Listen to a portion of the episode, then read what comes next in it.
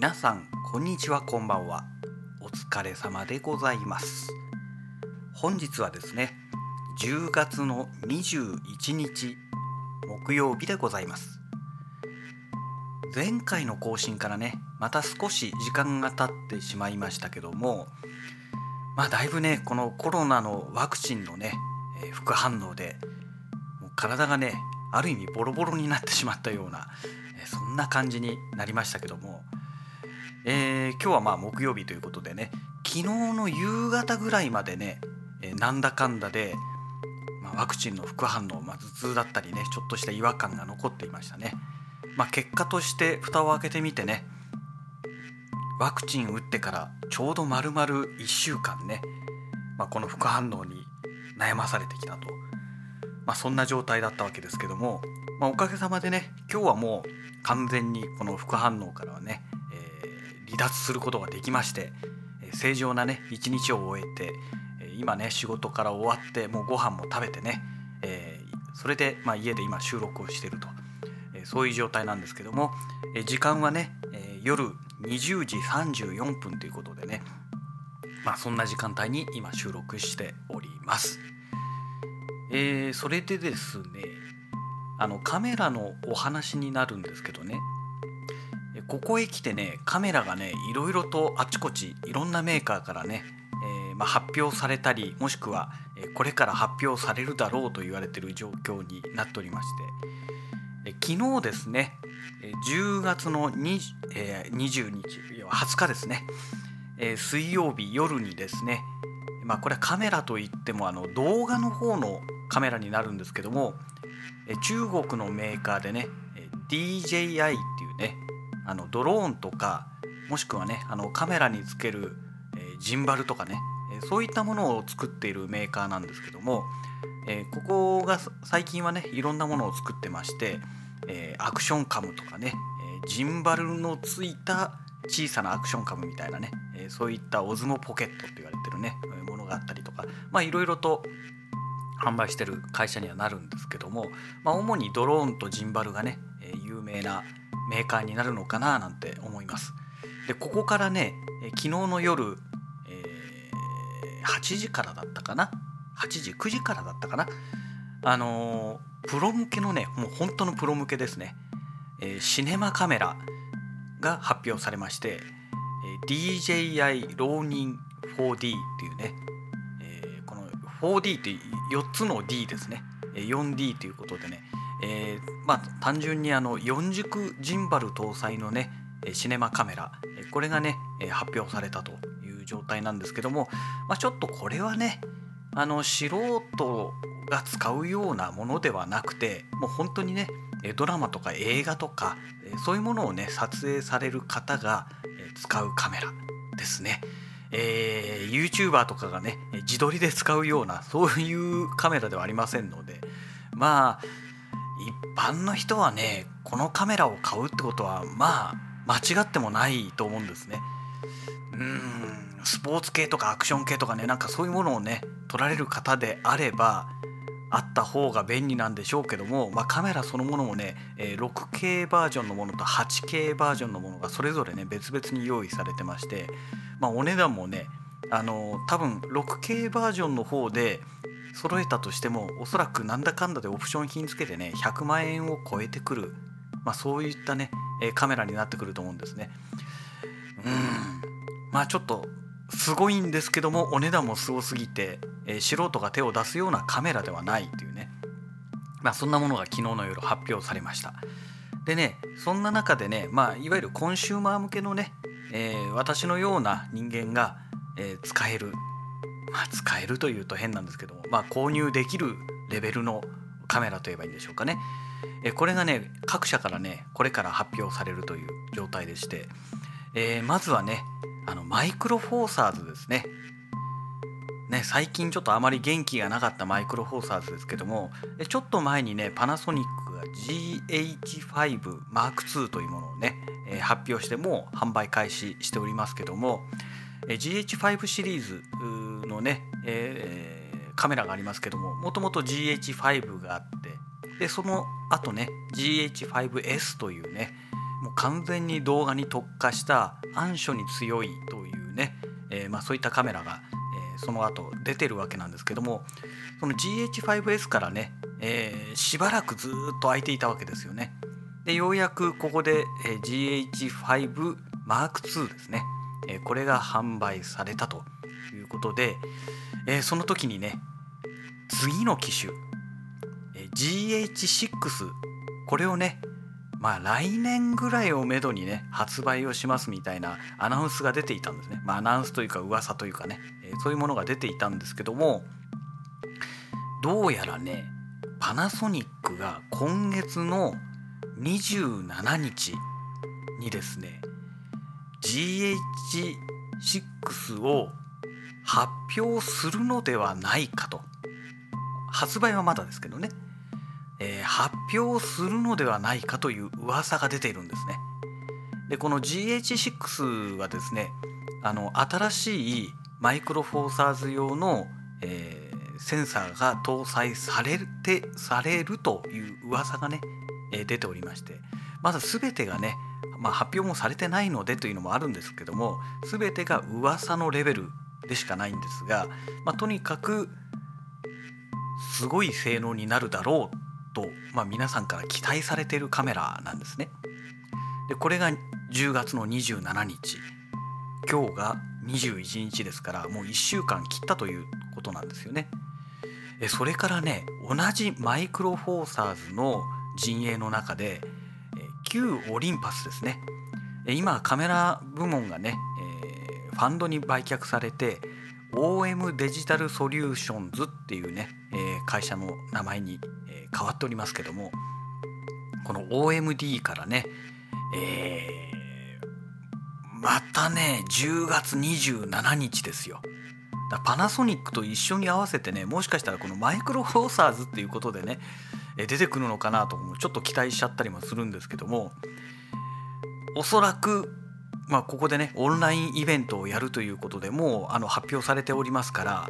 ここで新しいカメラが登場するのではないかと、まあ、発表されるのではないかと皆さん期待してるわけですね。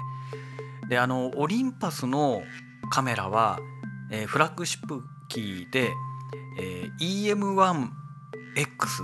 これね私以前持ってましたけども今もう手放しちゃいましたけどね、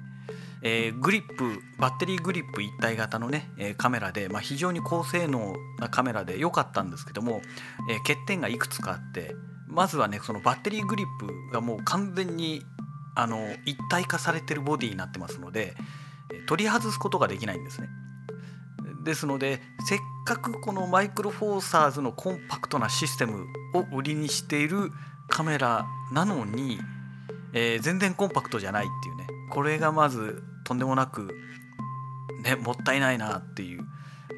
まあしょうがないんですけどね、えー、まあそういうカメラなんですよね。であとはあの USB 充電に対応してるんですけど、えー、PD でないと充電できないみたいなねうんなんかね非常に残念な、えー、作りになってましたよね。で、まあ、ちょっと脱線しますけども、えー、キャノンのカメラで、えー、EOSRP っていうねあのフルサイズのミラーレスカメラのエントリーキーですねでこれを私持ってるんですけどこのカメラも非常に残念で、えー、USB 充電に対応してるんですけどもやっぱりねパ,、えー、パワーデリバリーいわゆる PD ですね PD でないと充電できないというね普通の USB では、え、一切充電されないっていうね何とも言えない謎な仕様になってるわけですよ。なんでメーカーはこういうバカな仕様にするんでしょうかね。あの時間がかかってでもいいですからあの、ね、弱い USB の電力で充電できるようになっていてくれれば例えば、えー、充電し忘れちゃったななんてなったとしてもね USB からねモバイルバッテリーとかでちょっとずつでも充電はできるわけじゃないですか。で移動時間の間に充電して現場に着いた頃にはもうバッテリーがねある程度充電できてるっていうこともできるわけなんですけどもちょっとね PD でしか使えないっていうのはね困りますよね。うん、それであれば PD に対応しなくていいですってね言いたくなっちゃうんですけどね。うん、えー、まあちょっと話脱線しちゃいましたけどもまああのオリンパスはね EM1X っていうまあ、カメラがあのいわゆるフラッグシップのカメラがねもう何年も前に出てでこの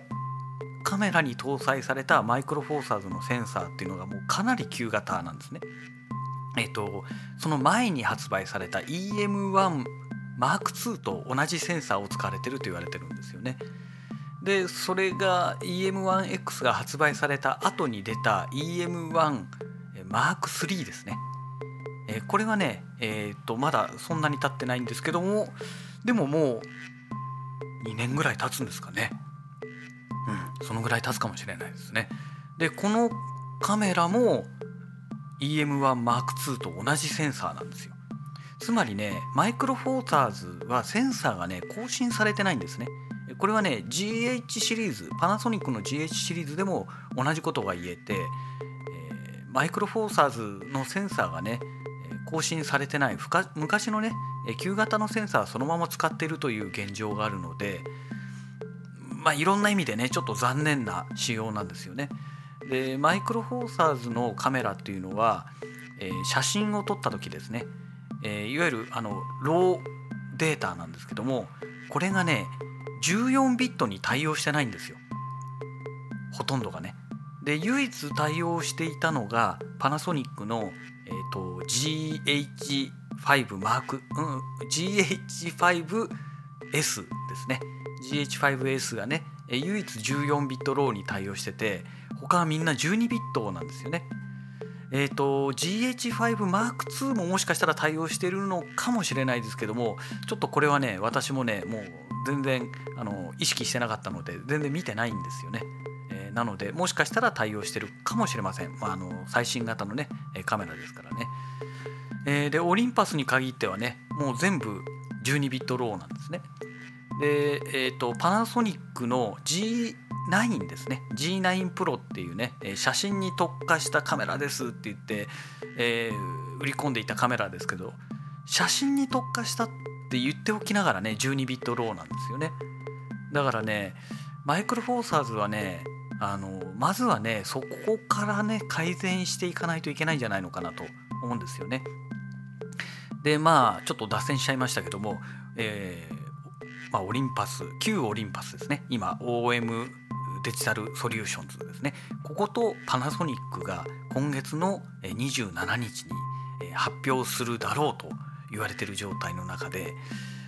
まあいろんな意味でねちょっと楽しみだなと思ってるんですね。で特にオリンパス旧オリンパス OMD なんですね。OM がねあのー、このオリンパスから独立した直後に、えー声明発表した時にね、写真ではなくてね動画の方に特化するように、えー、まあ、シフトしていこうかなみたいなね、えー、そういうことをね、え発信してるんですよね。ですので今回発表される OMD のカメラはもしかしたらパナソニックの GH シリーズのように、え動画に特化したねカメラとして登場してくる可能性がある。えそれからねもう一つあの以前からもうアナウンスされてるんですけども EM1X のようなあのこのバッテリーグリップ一体型のカメラではなくて次に発表する時には EM1 マーク3みたいなね、えー、小型なコンパクトなカメラを発表します。ってことをもう事前に言ってあるんですよね。うん、その方が絶対的にいいと思います。あのやっぱりねバッテリーグリップが一体型で外せないっていうのはねこれはねいかがなものかなって正直思いました。まあどうしてもねそのいろんな機能でこの画像処理チップをねデュアルで積んでいたりとかあってねなかなかそのコンパクトに収めるっていうのは難しかったのかもしれないんですけどもまあねあれからもう何年も経ってますからねあの次発表される27日発表されるであろうカメラはね、とにかく小型軽量高性能っていうのをねなんとか頑張って、えー、作ってほしいなと思っております。はいでさらにですね、えー、このマイクロフォーサーズとは別にソニーがねどうも21日要は明日ですよね明日ね、えー、ァ7マーク4をね、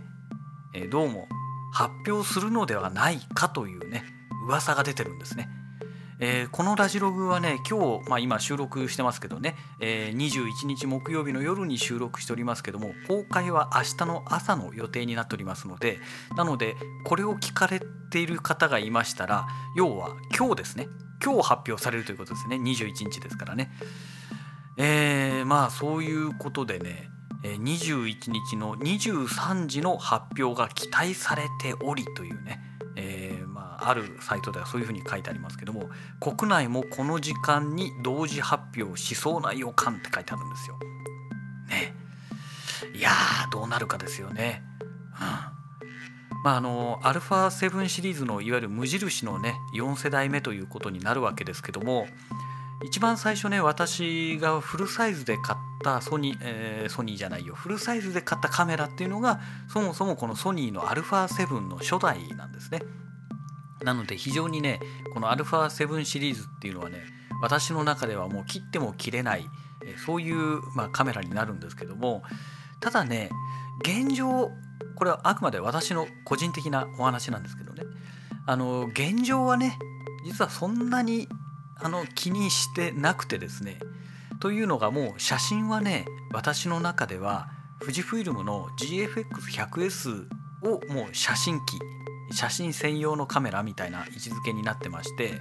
え動画に関しましては、え、まあ、同じこのソニーのね α7S3 これをもう持ってますから、まあ、動画はこっちで撮ればいいだろうと。いう感覚でおりますのでどうもねこのもう無印のシリーズにはね正直あんまりね興味がないというかねふーんっていう感じなんですよね。うんまあ、そんなかん本当にそういう感覚なんです。じゃあなんで先ほどのねマイクロフォーサーズにはあれだけ熱く語ってたんだっていう話になるんですけどもマイクロフォーサーズとこのソニーの α7 の無印のシリーズではセンサーサイズがまるっきり違うわけですよ。まあ、ソニーもねえー、フルサイズのセンサーついあの搭載してるカメラという意味では非常にコンパクトで、えー、軽量なカメラを作ってますけどもそれでもやっぱりねあのフルサイズというね、えー、部分がありますのでまあ軽量化といっても限界があるわけですね。であとはねソニーはどうしてもこの多分ねマウント系の問題から来てるのではないかなと思うんですけどもボディ内手ブレ補正がなかなか厳しいんですよ。で今回の無印の4世代目に関しましては一応5.5段分のボディ内手ブレ補正を搭載してくるのではないかと言われてるんですけども基本的にソニーは確か4.5段分とかね、えー、そのぐらい今まではそのぐらいだったはずなんですよね。あのー、このマウント径が非常に小さいのでもともと APS-C サイズで設計されたのが E マウントと言われてますからそれを強引にね、えー、フルサイズで使っているというふうに言われているんですよね。まあ、真相は何なのか分かんないですけどもですのでこのサークル系ですね、えー、これに余裕がないので、えー、このボディ内手ブレ補正を搭載するにはなかなか厳しいっていうふうに言われてるんですよね。うんまあそういうのもあってね、えー、ちょっとあまり興味がそそらないというかね、うん、という感じなんですよ。でマイクロフォーサーズはねもう本当にボディ内手ブレ補正っていうのは本当にすごいですからオリンパスなんてね、あのー、あるレンズをつけた場合ですと最大、えー、7段分でしたっけ？7.5段分だか7段分だかの、えー、手ブレ補正が使えるとかね。あれは本当に驚異的にすごかったですけども。でパナソニックなんかもボディ内手ブレ補正と、えー、レンズの方の、え、手ブレ補正を、えー、同時に使うことによってね、え、やはり、え、7段分とかなんかそんな感じのね、え、手ブレ補正が使えるみたいなことをやってましたよね。ですからやっぱりねマイクロフォーサーズという企画はね本当にねよく考えられてるなと。ただどうしてもセンサーサイズが小さいのであのー、画素ピッチもねその分小さくなってしまうんですよね。で結果として暗所に弱い、まあ、弱くなってしまうというね、まあ、そういう宿命を背負ってしまっている、えー、まあ企画になりますので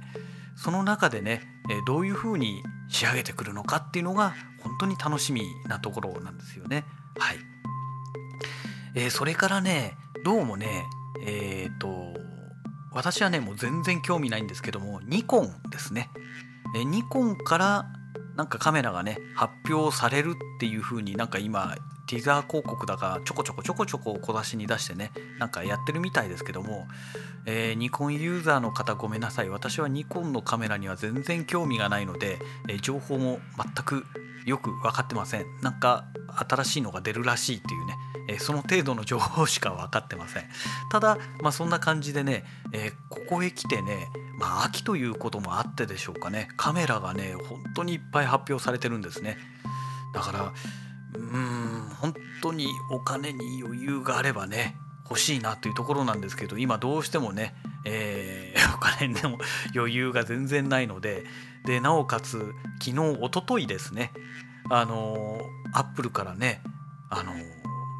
M1 チップの最新型のね、えー、MacBook Pro がね発表されたっていうのもありますのでおとといその前でしたっけ？発表されてましたから、うん、こっちも欲しいなと思いつついやでもねこれを買うとなると多分35万とかそのぐらいの出費は最低限かかるなみたいなことになってくるといやそれはちょっと今は無理でしょと。まあそんな状態なんですね。ですのでまあここしばらくはねえー、いいないいなって言ってね指をくわえて見てるしかできないんですけどもまあ本当にねあのコロナの感染者もだいぶ急激に減ってね、えー、今そういう意味では唯一この外出してもなんとかなりそうな雰囲気がある状態なのかななんて思ってますのでねあの今度の休みの日には体調が良ければね、えー、ちょっとカメラを持ってね散歩したいななんても思っております。はい、えー、そんなわけで、えー、もう22分が経過いたしましたので、え本日のねラジログはこの辺りで終了したいと思います。それではまた。